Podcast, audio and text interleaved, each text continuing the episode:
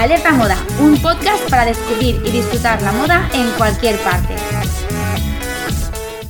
Estás escuchando Alerta Moda. Soy Teresa Vivo y te doy la bienvenida una semana más a esta charla sobre moda y tendencias en la radio de Paterna Ahora. Las vemos por todas partes, las hacemos, las subimos a nuestras redes sociales, las retocamos y buscamos un enfoque y un paisaje idóneo para que queden lo más bonitas posibles. Las fotografías forman parte ya de nuestro día a día y rara es la jornada en la que no tiremos mano de nuestro smartphone para capturar un instante de nuestra vida. Y es que el ser humano ha sentido desde sus primeros pasos en la Tierra la necesidad de guardar en formato imagen todo lo que le rodea. Desde 1826, cuando se tomó la primera fotografía, el mundo de la imagen no ha parado de dar vueltas. La fotografía, símbolo de estatus y riqueza no hace tanto tiempo, se ha democratizado en los últimos años, hasta tal punto que podemos tener nuestra cámara de fotos en el bolsillo. Para hablar de este maravilloso mundo que nos regala la fotografía, hoy recibimos en nuestro estudio a Victoria Senda, fotógrafa de moda y producto. Bienvenida, Victoria. Hola, Teresa, muchas gracias. gracias a ti.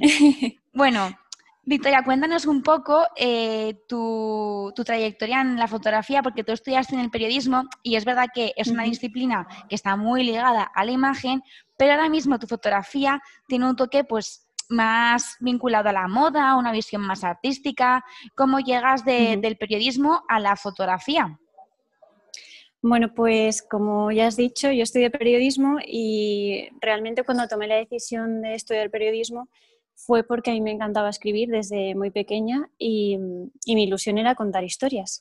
Eh, lo que pasa es que yo creo que en el instituto, por lo menos en el mío, no había suficientes eh, asignaturas que tratasen el tema visual y realmente yo creo que fue que no lo, no lo había descubierto hasta la carrera, cuando dimos algunas asignaturas como diseño y maquetación, creo que se llamaba así asignatura. Eh, dimos también fotografía y sobre todo me marcó mucho el, el vídeo, eh, las asignaturas de tele, ¿no? Y a partir de ahí, pues, pues no sé, yo sé que en algún punto de la carrera eh, me cogió la obsesión de tener una cámara, tener una cámara y, nada, pues cuando mi tía me regaló una por mi cumple, ahí empezó todo. Porque al final, claro, tú escribías para contar historias, pero también a través de tus fotos también cuentas historias, porque detrás de cada imagen que tú posteas o que tú creas, hay una preparación y hay una intención. Exacto. Eh, lo que dices, Teresa, eh, fue una nueva forma de contar historias que me pareció incluso más alucinante que, el medio escrito. Entonces, eh, no sé, para mí fue un, antes y un después en mi vida, porque no solo puedo contar historias que provienen de mi interior, digamos, sino que he aprendido a ver la naturaleza y el mundo con otros ojos. Claro. Cuando tienes la excusa de la fotografía, aprendes a fijarte más en las cosas, a, admirar la belleza de todo, aunque suene cursi. No, pero tienes razón.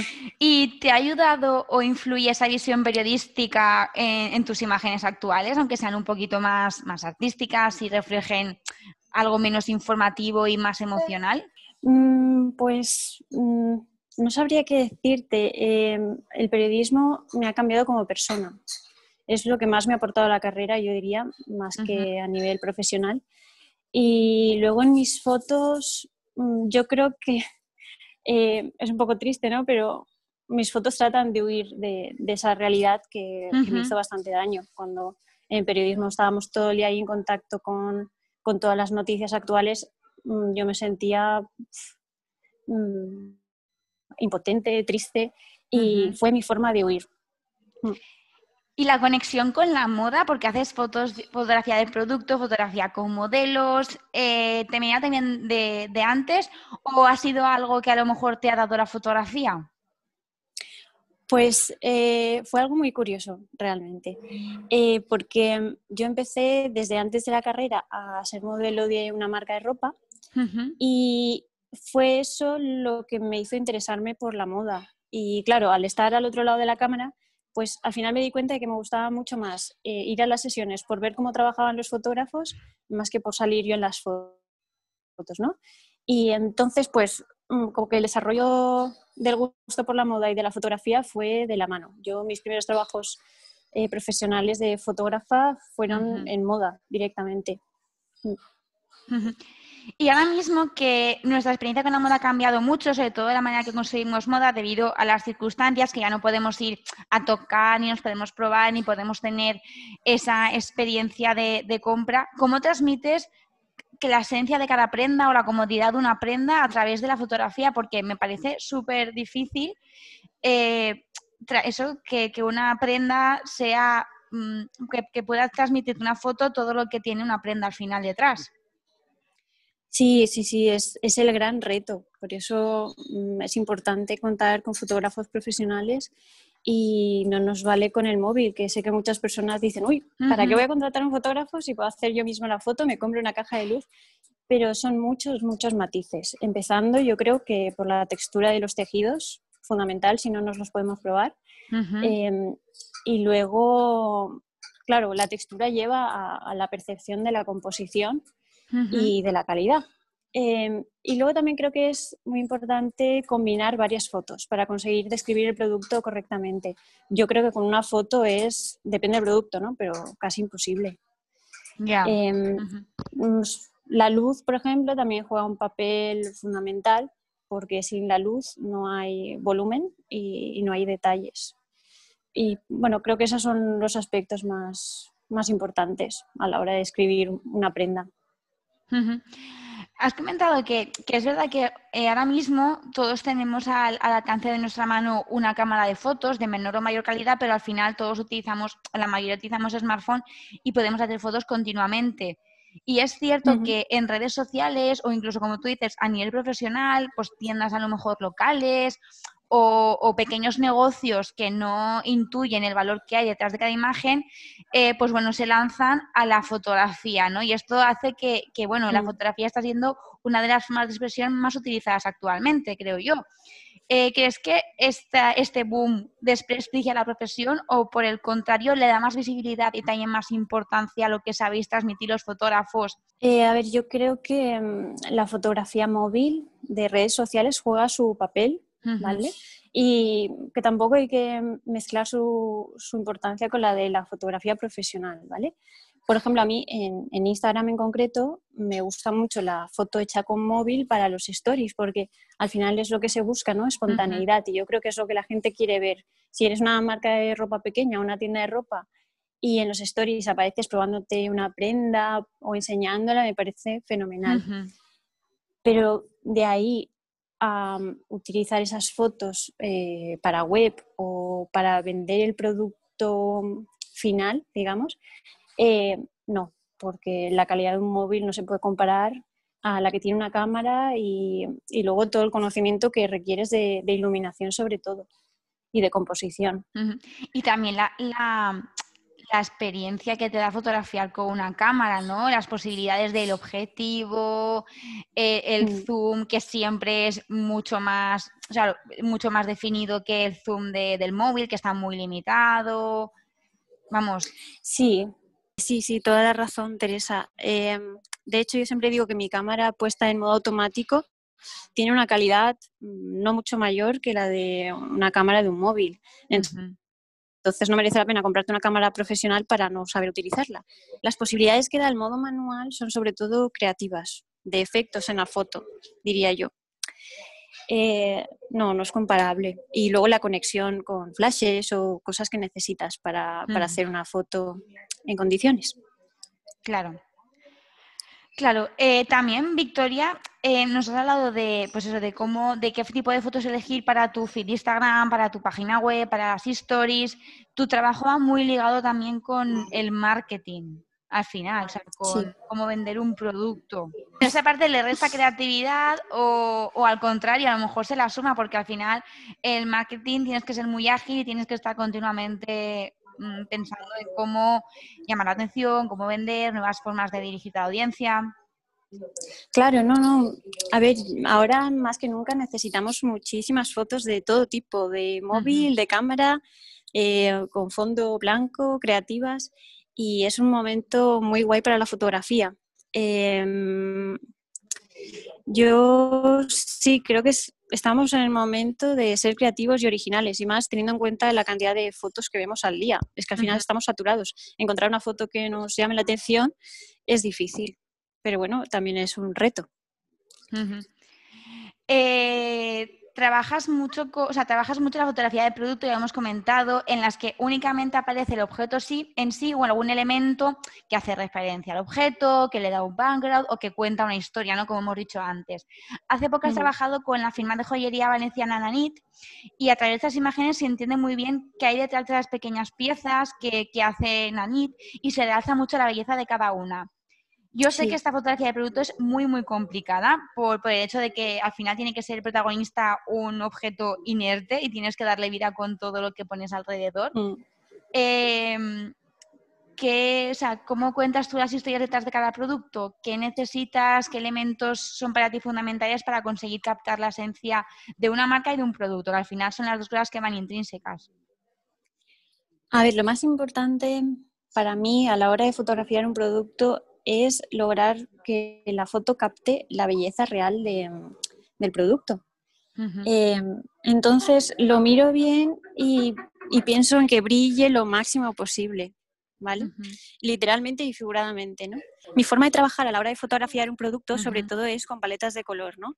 Entonces, lo siguiente que miro, después de pensar cuál es la composición que va a resaltar más al producto, eh, es los colores que le van a favorecer más o que expresan la, la, ideología, iba a decir, eh, el mundo de la marca, ¿no? Como en el caso de Nani, pues sostenibilidad, mediterráneo, pues es, todo eso tiene unos colores asociados y, es importante que, se reflejen las fotos.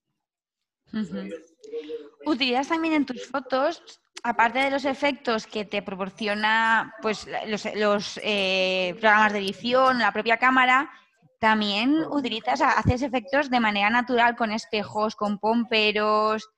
Claro, ¿cómo se te ocurre, cómo llegas hasta esas conclusiones de decir, no, vamos a poner unas pompas o vamos a utilizar un espejo a utilizar un elemento real para crear un efecto y que, y que quede más natural y que, bueno, sea más llamativo? Pues normalmente em, eso llega en una fase posterior. No es una postproducción, no está hecho en Photoshop, es real, pero primero monto la escena que tenía pensada y normalmente lo que me pasa es que, uy, le falta algo, le falta una luz especial, eh, hay algo. Y todos esos efectos vienen en ese momento de decir falta algo. Eh, para mí es que si no le no introduzco algo de agua o algo que de brillo, no me quedo contenta. sé, que hay, sé que hay muchas fotos de producto que no lo utilizan, pero a mí no me sale dejar la foto así más mate. Claro, también es un, poco, forma. es un poco también construir tu propia, propia firma, ¿no? Tu, tu, propio, tu propia huella en cada foto, que es importante como, como artista y como profesional tener esa, ese estilo propio, creo yo.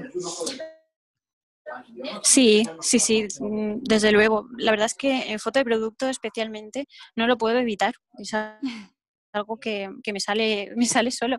En retrato sí que me cuesta más de mantener un estilo, ¿no? Hay muchas cosas que me gustan y, luego me dejo mucho influenciar por la persona a la que estoy retratando, lo que le gusta, y por la marca, por supuesto. Em, me resulta más complicado tener un estilo homogéneo en ese tipo de fotos. Eh, trabajas mucho con modelos, a tanto con retratos a lo mejor para mm, eventos o para alguien en particular que quiere retratarse o que quiere tener unas fotos de estudio más artísticas, pero también con modelos, como te he dicho, para marcas que, venden ropa o venden eh, productos de moda. Entiendo que entre el fotógrafo y la modelo o el modelo tiene que haber siempre una especie de química, de coordinación para que la foto salga bien y para que ambas partes se sientan cómodas y la foto salga lo más natural posible. ¿Cómo se trabaja eso? Porque a mí me parece casi más difícil el trabajo con modelo que el de producto. Bueno, eso, como dices, es fundamental, fundamental, de verdad. Y además aprovecho para decir que haciendo fotos a personas me he encontrado con, amigos, con amigas que se han convertido en amigos y con personas maravillosas superar, porque la gente que se dedica a esto como que tiende al arte. Eh, ¿Cómo lo hago? realmente mm, no lo sé, no lo hago tampoco conscientemente, pero por supuesto hablo con, con ellos o ellas antes y mm, intento preguntarles qué es lo que más les gustan, que me manden ideas, que me manden fotos. Y, mm, y luego, sobre todo, hay un, un, componente muy importante que es cuidar de las personas que salen en tus fotos. Si le vas a pedir a alguien que se meta en el agua, la primera que te tienes que meter eres tú. Y eso lo aprendí desde el principio en algunos talleres que he hecho con fotógrafas y me ha parecido mm, pues fascinante la verdad. Sí, hablando de meterse en el agua, eh, este año sido un trabajo reconocido por dos publicaciones con un gran peso dentro del mundo de la moda y la imagen, como son Vogue eh, y Iconic. Una de esas imágenes es justamente una, una de tus modelos sumergida en el agua, ¿no? Solo se ve el rostro. Es una imagen que a mí, por ejemplo, me recuerda mucho a, a Ofelia. Eh, Mm. Pero lo, que, lo que te quería preguntar es qué supone que tus imágenes sean reconocidas por estas publicaciones y formar parte de su, de su galería de imágenes junto con otros profesionales de la moda. Em, pues para mí lo, lo, más importante, aunque parezca algo menor, ¿vale? Es que todas esas ideas que a mí me vienen a la cabeza, em, no sé si son relevantes para mí, pero son relevantes para los demás. Es la pregunta que me hago, ¿no? O sea, esta idea que yo estoy plasmando existe más allá de en mi cabeza. Y, por ejemplo, me pasó la semana pasada cuando hice la foto de la rosa en el agua, no sé si la has visto. Sí. Que esa me la publicaron también Iconic y Vogue, las dos. Eh, pues se la envié a mi cuñada. Lo primero porque dije, es que esa foto a mí me encanta, pero no sé si los demás van a ver lo que yo estoy viendo, ¿no? Que es una galaxia.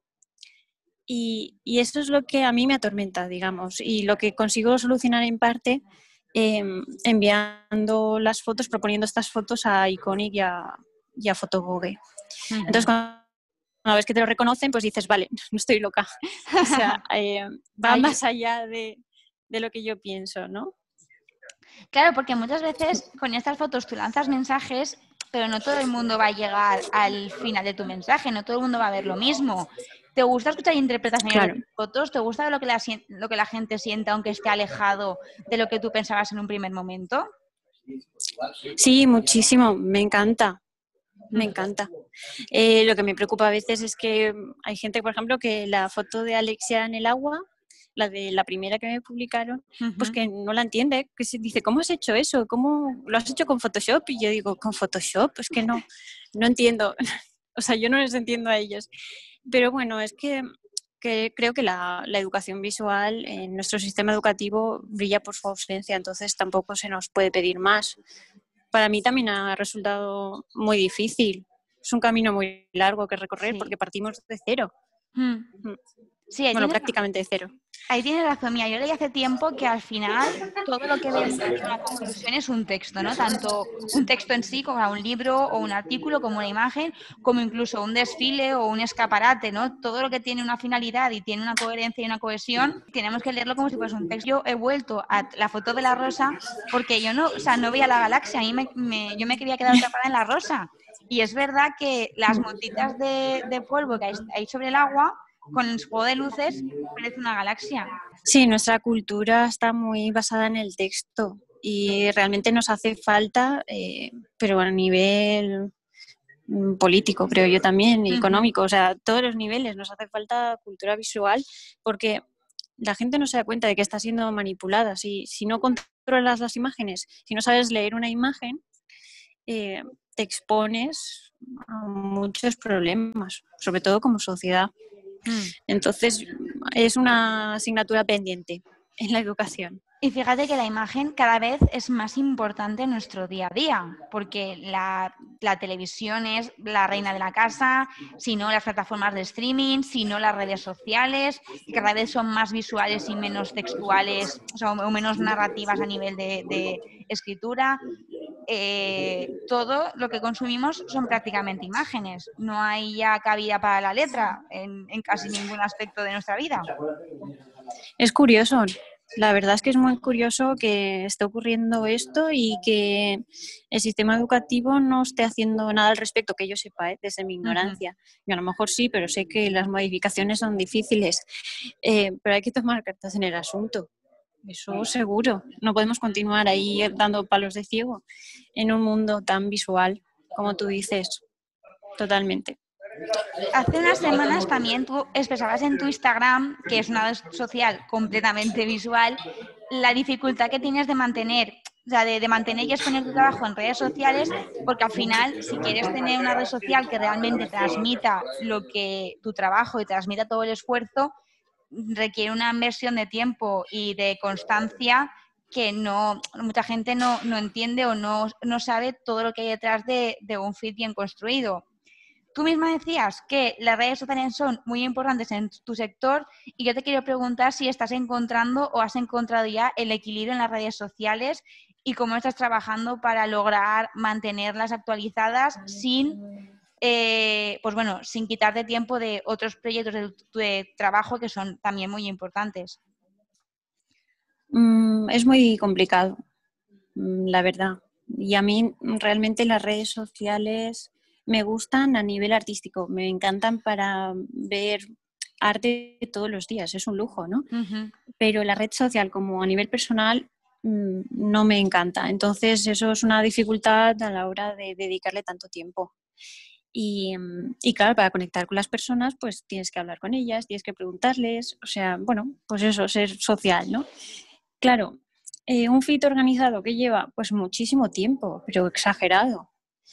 Y yo hago muchísimas, muchísimas fotos a la semana y en mi feed no se reflejan casi nada, prácticamente nada, porque para que encaje a nivel de composición y de colores es muy complicado. Eh, pero bueno, es, es, necesario, o sea, no me lo puedo saltar, al menos de momento.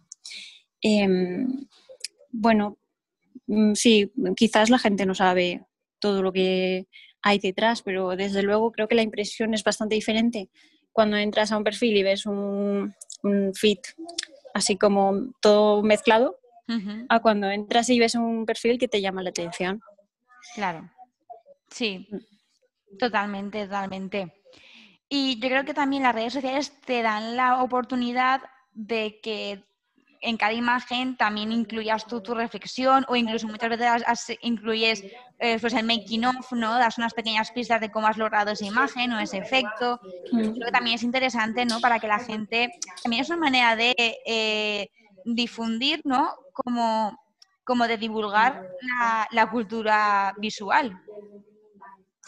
Sí, eso es una pasada, me parece una pasada y como consumidora, sobre todo, ¿no? De lo que hacen otros fotógrafos. Em, es una forma de aprender sin, o sea, como en el día a día, sin tener que hacer un curso ahí eh, como de toda la vida. Em, lo del texto está muy bien, de hecho, mm, tengo varios micro relatos escritos y me gustaría seguir escribiendo y utilizarlos para, para el texto que te deja poner en las fotos. Em, y luego, en cuanto a lo de describir cómo has hecho una foto, me gustaría eh, desarrollar esa parte en mis redes sociales y que las personas que me sigan puedan cada vez más ver cómo, hago las fotos. Porque es interesante. Lo que pasa es que cuando hago las fotos, como mm, muchas veces son así, que me viene la idea y la hago, pues en el momento si me pongo a pensar en Instagram casi que me corta el rollo. Claro, eso, eso, eso es muy cierto. Eh, porque, eh, claro, tú en tu Instagram te has centrado mucho en, la fotografía, pero decías antes que las asignaturas de vídeo de, la carrera te llaman mucho la atención y tienes pocos vídeos en tu Instagram, no te has lanzado todavía. Mm, ¿Hay alguna, tienes alguna idea ahí en la recámara? ¿Estás pensando cómo introducirlos? Sí, me, me estás leyendo el pensamiento. vamos. Porque tengo unas ganas de hacer vídeos mm, increíbles. Lo que pasa es que el vídeo es otro mundo. O sea, es parecido, pero requiere de otros materiales. Y claro, yo ahora lo tengo todo enfocado en mi trabajo, que es la fotografía de momento. Y invertir en material de vídeo, pues ya es otra cosa. Claro. Eh, pero ya lo tengo todo mirado para en cuanto pueda y, esto del coronavirus pues me lo permita a nivel económico, eh, hacerme con una cámara más ligera y con especificaciones de vídeo. O sea que no lo he hecho por cuestiones técnicas, no porque no quiera, porque me encanta. Pero está ahí, ahí. Pues ya verás que tiene que Yo ya estoy, vamos, estoy esperándolo porque tus Ay, qué guay. que son súper interesantes y, y, creo que cuando te empieces con los vídeos, si sigues con ese estilo, va a haber cosas muy, muy interesantes en tu, en tu Instagram y en tus redes y también pues en tu portfolio profesional. Ay, muchas gracias. Sí, yo, yo lo siento así, siento que ahí tengo mucho que desarrollar y que puede ser un medio para expresar historias, como lo que hablábamos antes, eh, brutal, o sea, buenísimo. Tienes una reflexión en una de las imágenes de tu Instagram, en concreto en la imagen de, la orquídea con el arco iris proyectado, que fue una de las que te publicó Vogue, que también es súper espectacular. Y ahí cuentas que a través de las fotos como que mm, puedes materializar tu mundo interno, que me parece una reflexión increíble. ¿Cómo nos ayuda el arte y este tipo de expresiones a conectar mejor con nosotros mismos? Mm, pues mira, em, a veces lo que me pasaba a mí, ¿vale? Pero cuando oía ese tipo de frases, creo que no las acababa de entender, ¿no? Y pensaba como que tú te conoces a ti mismo y luego expresas cómo eres, ¿no? Pero más bien yo lo entiendo al revés. A ti te sale utilizar unos colores y a ti te sale eh, escoger unos objetos, em, hacer unas composiciones Mm, elegir ciertos paisajes por una razón, no porque sí, ¿sabes? Entonces, a partir de esas fotos que a ti te salen del inconsciente o no sé de dónde, de dentro, luego tú si te paras a mirarlas, siempre encuentras que hay una explicación. A mí ha pasado eh, desde hace poco que me estoy dando cuenta de por qué mi fit está cogiendo desde hace ya un tiempo ese tono azul, que es un tono azul en específico, y no me sale utilizar otro color. Y yo digo, jolín, ¿por qué? ¿Y por qué estoy tan obsesionada con el brillo, ¿no? Que si no hay brillo no estoy contenta. Y me he dado cuenta de que donde vivo, en Altea, em, es el color del mar. Y mi pueblo, pues es un sitio que vayas a donde vayas prácticamente, tienes vistas al mar. Entonces, pues me he dado cuenta que es una parte de mí más importante de lo que pensaba. Jolín, qué, qué reflexión, Victoria, qué bonito. Qué bonito. Eh, te hace una pregunta que esa no la tenía yo en mi, en mi lista de preguntas, pero ahora me entró la curiosidad porque, claro, juegas con eh, pomperos, con cristales, con espejos. ¿Cómo es tu maleta? ¿Cómo es esa bolsa que llevas a cada, a cada, em, a cada sesión de fotos? Porque tiene que ser impresionante. Uf, pues si te digo la verdad, lo que me preparo, eh, no suelo utilizarlo. Y luego, cuando estoy haciendo la sesión, pues veo cosas alrededor o se me ocurren cosas y lo consigo en el momento, si te soy sincera. Y luego las fotos de producto em, las hago en mi casa, ni siquiera en mi estudio. Entonces, pues tengo muchas cosas al alcance. Claro, Bueno, cuando, si voy a casa de mis padres ya ni te cuento la de cosas que tienen para, para introducirlas. Qué guay, qué guay. Esta fiebre de la imagen seguro que te ha llevado a contestar en infinidad de ocasiones preguntas como ¿cuáles son las mejores aplicaciones para editar? ¿Qué tengo que tener en cuenta para hacer una foto? Y yo lo siento mucho, pero vamos a volver a meternos en ese jardín. ¿Qué nos recomiendas para hacer buenas fotos a nivel amateur? Vale, pues mira, bueno, si te refieres a aplicaciones, eh, pues mm, yo utilizo Lightroom. No sé si ahora es gratuito, pero sé que está para el móvil y de hecho cada vez lo utilizo más en el móvil porque te permite ir, sobre todo, color por color, ir modificando. ¿Sabes? Por ejemplo, eh, si coges el verde, pues puedes hacer que derive más al amarillo o más al azul. Y ese tipo de posibilidades mm, no todas las aplicaciones te lo permiten. Y por supuesto utilizo Photoshop, aunque Photoshop es más como para editar cosas eh, localizadas, ¿vale? Lightroom es lo que más utilizo para toda la imagen en general, para darle un tono y, una luz en, general. Em, luego, ¿qué recomiendo? Bueno, yo soy muy fan de los cursos de doméstica, por ejemplo, no sé si lo conoces. claro. Hombre, en esta cuarentena ¿Quién ha hecho un curso de doméstica? Sí, o varios. O varios, eh, exacto. Sí, y bueno, y para aprender mm, pues ahora estoy descubriendo, hace poco publiqué, no sé si lo has visto, eh, algunas fotos que hice con un videojuego. Los videojuegos son una herramienta buenísima para aprender a componer, que es lo más difícil. La composición es algo que no, no puedes aprender de un día para otro. Luego la técnica es mucho más fácil, creo yo. Es realmente aprendértelo y ya está, ¿no?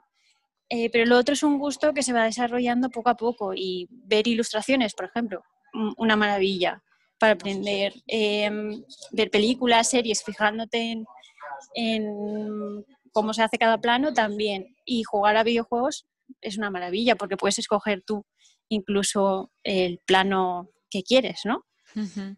Eh, y además hay videojuegos que están em, hechos precisamente para el disfrute visual que no son como lo que nos estamos imaginando, ¿no? Son más cuentos interactivos. Oye, no, no, me podría imaginar nunca eh, el tema de los videojuegos y, esa vuelta que es verdad que, al final los videojuegos tienen infinidad de elementos y todo es, sigue una armonía, o sea, te meten de lleno en el juego combinando 8.000 cosas que, son bastante complejos. Sí, es un, vamos, me parece un mérito la gente que, hace eso, no cobran lo suficiente. O sí, no sé cuánto cobran, pero, son una pasada, sobre todo los, me gustan los de tipo ilustración. ¿Tienes alguno que te guste en especial? Porque yo creo que la gente que nos está escuchando está pensando, ¿qué videojuego, con qué videojuego puedo disfrutar? Porque claro, eso que tú dices, siempre vamos a lo, a lo clásico, ¿no? A, pues al Mario, a eh, los Fortnite y no... Eh, pues mira, os voy a recomendar dos. Uno es Child of Light, eh, que bueno, te he pasado la canción, la canción que te he pasado para el final es de ese videojuego. Es maravilloso, o sea, es una, una experiencia increíble, de verdad. Y la música y todo. y luego el segundo, que es aún más cortito, se llama Journey, viaje en español bueno, si lo jugáis, pues veréis que no hay casi diálogos, es todo experiencia visual. Qué guay, qué guay. Pues bueno, me lo, apunto. Eh, porque te iba a preguntar dónde encuentran la inspiración. Yo creo que ya has dicho varios de, sí. Pero bueno, aparte del mar, que también nos has contado que es una fuente de inspiración importante para, para ti, una, algo que te nace, ¿dónde, ¿qué sitios o qué, o qué elementos te hacen, te hacen inspirarte? la naturaleza, o sea, naturaleza mm, al completo. Y además me gusta ir cambiando, ¿no? Y de cada sitio me fijo en, la paleta de color y me fascina cómo se combinan los colores en, el campo, en el bosque, en el mar, incluso en una ciudad. Y es eso lo que a mí me, tira a la hora de crear, la verdad. ¿Tienes algún referente, alguien en quien te mires para, tus fotos? Tengo muchísimos, no sabría decirte porque como esto es algo muy emocional, pues depende del día que tenga o la semana que tenga, me, fijo más, acudo más a un fotógrafo o a otro, o a un artista o a otro, porque también puede ser eh, vídeo o ilustración. Em, como deciros, podría deciros muchísimos. Eh, Marta Bebacua, por ejemplo, es una fotógrafa de moda que me parece alucinante porque no hace fotografía de moda normal, es una fotografía muy especial, muy artística y también muy, muy íntima, como que en sus fotos ves que conoce, o sea, parece que conoce a las personas que retrata. Es como que las retrata como son, es increíble. Eh, Nicolas Falls, o sea, me parece alucinante como cuenta historias. Si ves sus fotos, vais a alucinar, de verdad. Eh, en cuatro, bueno, creo que suele poner diez fotos en cada publicación. En sus diez fotos te ha contado una historia increíble. Y luego en España, pues hay muchísimos, no sé. Eh, Tania Cervián, que yo he ido a varios cursos de ella y me encantan sus colores. Carmen H, por, también por sus historias. Eh, Santibarros, no sé. Es que hay muchísimos, Teresa, no sé. no, sé por dónde empezar.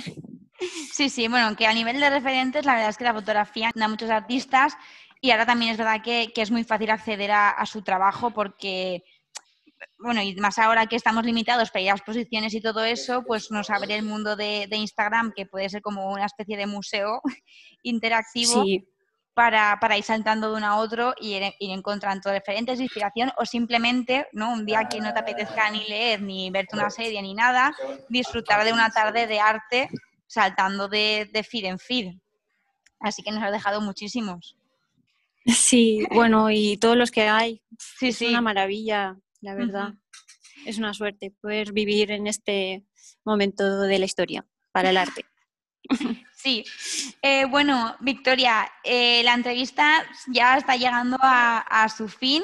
Eh, como siempre, terminamos con recomendaciones que nos hacen los invitados. Se nos ha recomendado un montón de cuentas y un montón de videojuegos, pero no sé si tienes algún libro, alguna peli o algo que podamos, de la que podamos disfrutar ahora, que vamos a estar un poquito más en casa también. Vale, a ver, de libros, mmm, los que te puedo recomendar creo que son demasiado técnicos y creo que la fotografía es mejor aprenderla mmm, disfrutándola y luego ya te metes te en la técnica, ¿no? eh, de pelis, El Gran Gatsby es mmm, alucinante también, seguro que la has visto, ¿no? La Sí, de sí, Leonardo sí. DiCaprio. La he visto, la he Eh, visto. El Gran Hotel Budapest, también, los colores increíbles. Em, ¿Qué más? Bueno, Stranger Things, eh, La Cumbre Escarlata, que a mí no me gustan las pelis de miedo, pero esa peli, o sea, aunque no me gustan de miedo, pero me la vi porque visualmente, vamos, mm, os la recomiendo. Em, y bueno, de series, Peaky Blinders. Peaky Blinders, o sea, el juego de tonos fríos y tonos cálidos que hay en esa serie, mm, creo que a todos los que nos gusta el arte nos tienen eh, enamorados. Pues ya veo que hay algunos títulos que, que varios de los entrevistados, o sea, que son series que, por ejemplo, Peaky Blinders yo no la he visto, pero ya la has recomendado tú y la recomendó también Adrián Selira cuando estuvimos hablando de trajes masculinos, así que tendré que verla para educarme un poco también la mirada, que al final es importante. Uy, sí, sí, la vestimenta también es, es muy buena. Sí, te va a encantar, seguro, Teresa. Pues la tengo apuntadísima. Bueno, como última pregunta, me queda por, por preguntarte, Victoria, eh, ¿cómo de importante es la fotografía en el mundo de la moda? Sí, Teresa, yo creo que es un complemento una, una de otra. La una no puede vivir sin la otra realmente. Eh, creo que ambas son formas artísticas y mm, como que la fotografía sin la moda, mm, pues se pierde mucho, se puede hacer, pero en mi opinión y bajo mi punto de vista, el vestuario a la foto mm, le da muchísima vida. Y al revés, o sea, si no podemos plasmar o si no podemos ponerle un contexto a cada prenda de ropa, pues mm, también nos estamos perdiendo mucho. Victoria, nos quedaría saber, evidentemente, cómo podemos contactar contigo y dónde podemos encontrar tus redes sociales para conocer tu trabajo y para también, bueno, pues eh, poder colaborar contigo. Podéis contactar conmigo vía redes sociales, tanto Instagram como Facebook, buscando Victoria Sendra Fotografía. Y también si estáis interesados en mis fotos de tipo social para eventos, bodas, comuniones, eh, tengo una cuenta aparte que se llama Oniros Studio. Y ahí podéis encontrar mi teléfono, mi correo electrónico, lo que necesitéis. Pues bueno, Victoria, muchísimas gracias por aceptar esta invitación para, para Alerta Moda. La verdad es que me ha encantado volver a encontrarnos, aunque sea de manera virtual. Sí. Muchísimas gracias a ti, Teresa, me ha hecho muchísima ilusión. Bueno, y ahora lo que me gustaría es que nos presentases la canción que vamos a escuchar, esa banda sonora del videojuego que nos has recomendado. Así que, porque la has elegido y, y qué canción es. Pues eh, se llama Off to Sleep, si no me equivoco. Y bueno, creo que significa eh, vete a dormir. Y bueno, pues sí, es la canción principal de, de este videojuego, de Child of Light, el que os he recomendado. Y si os gustan las historias y os gusta la fotografía, la ilustración y el arte, eh, os va a encantar. O sea, estoy segura. Y la canción es muy emotiva. A mí me ha acompañado en situaciones de mi vida emotivas y duras y bonitas también. Pues bueno, Espero con. Jolín, pues con esta presentación y con este tema tan personal nos despedimos. Victoria, vuelvo a darte las gracias por aceptar nuestra invitación y gracias también a todos los que nos escucháis viernes tras viernes a través de las ondas de Paterna Hora Radio o bien los que nos escucháis cuando os apetece en iBox o Spotify. Recordad que si nos estáis escuchando en estas plataformas, pues podéis seguir disfrutando de charlas de moda y tendencias acudiendo a cualquier otro episodio del hilo de podcast que os sale en, cada plataforma. Muchas gracias por escucharnos y nos vemos de nuevo en Alerta Moda la semana que viene.